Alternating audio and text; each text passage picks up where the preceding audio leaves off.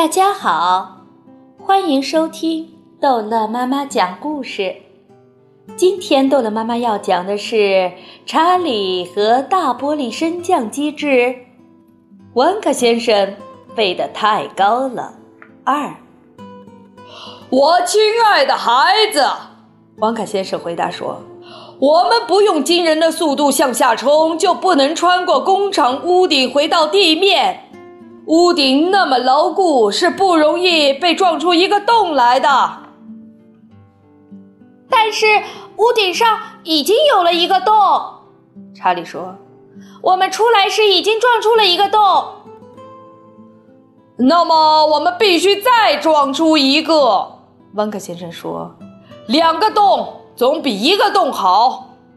任何一只老鼠都能告诉你这个道理。”大玻璃升降机愈升愈高，很快他们就看到了地球上的大洲和大洋，它们像一幅地图展现在他们的脚底下，太美丽了。但这样站在玻璃地板上看下去，总叫人觉得不是味儿。现在连查理也开始感到害怕了，他紧紧拉住约瑟夫爷爷的手，抬起头，担心地看着老人家的脸。我害怕，爷爷。他说：“约瑟夫爷爷用一只手抱住查理的肩头，把他搂在怀里。”我也害怕，查理。他说：“瓦卡先生。”查理叫道：“你不认为已经够高了吗？”“差不多了。”瓦卡先生回答说，“但还不够高。现在，请不要和我说话。”千万不要打搅我，在这紧要关头，我必须聚精会神地看着，时机要选择的分秒不差。我的孩子，这是我们必须做到的。你看见这一绿色按钮了吗？我们必须在最合适的时候按它，迟半秒钟，我们就会升得过高。呃，升得太高，呃，会出什么事？约瑟夫爷爷问道。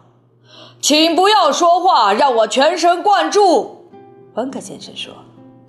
就在这紧要关头，约瑟夫奶奶从被单底下伸出头来，从床边往下看，透过玻璃地板可以看到整个北美洲就在近两百英里以下，看上去不比一块巧克力糖大点儿。呃，必须呃有人制止这种疯狂的行为。他哇哇大叫着，伸出一只皱巴巴的手，一把抓住了汪克先生大礼服的燕尾，把他向后拉倒在床边。不要了，不要了！汪克先生嚷嚷着挣脱身子。放开我，我要看看！不要打搅驾驶员！你这个疯子！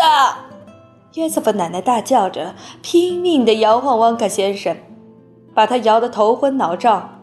快把我们送回家！放开我！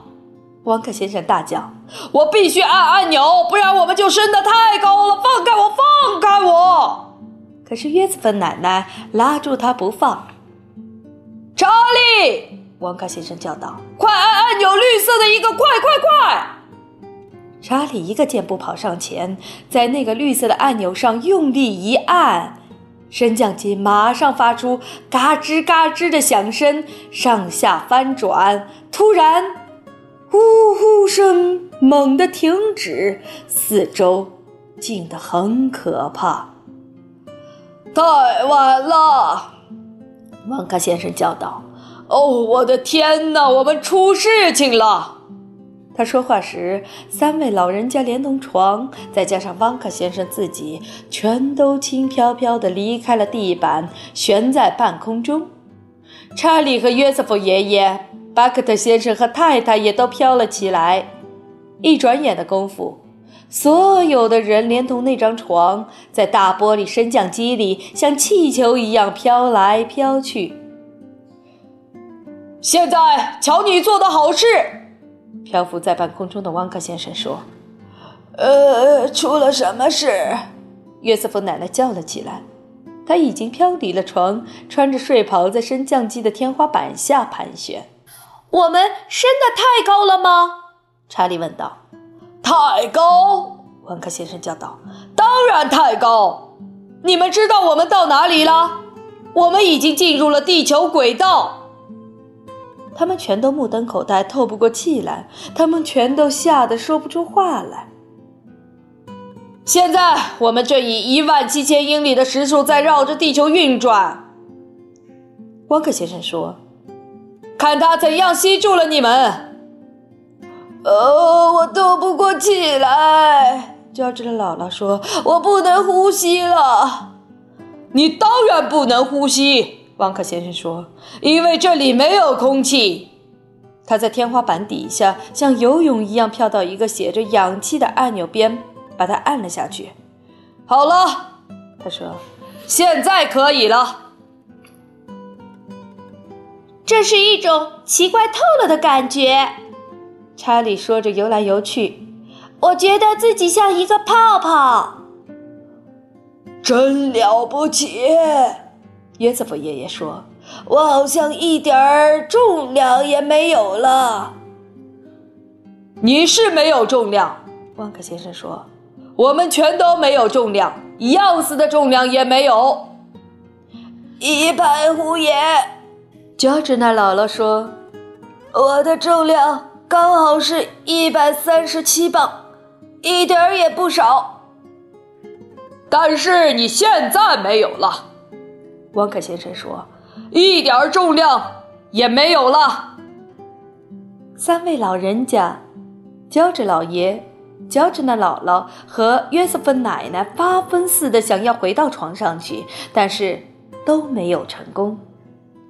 床在半空中飘来飘去，每次到了床上要躺下去，床又飘走了。查理和约瑟夫爷爷只管哈哈大笑。这有什么好笑的？约瑟芬奶奶说：“我们终于使你们离开了床。”约瑟夫爷爷说：“闭上你的嘴，快把我们回到床上去。”约瑟夫奶奶生气地说：“这你休想！”汪克先生说：“你们永远也不能躺下了。”就这样快快活活的飘来飘去吧！啊，你这个家伙真是个疯子！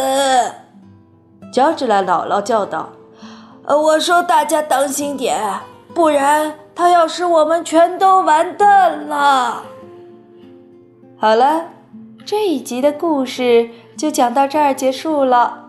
欢迎孩子们继续收听下一集的《查理》。和大玻璃升降机。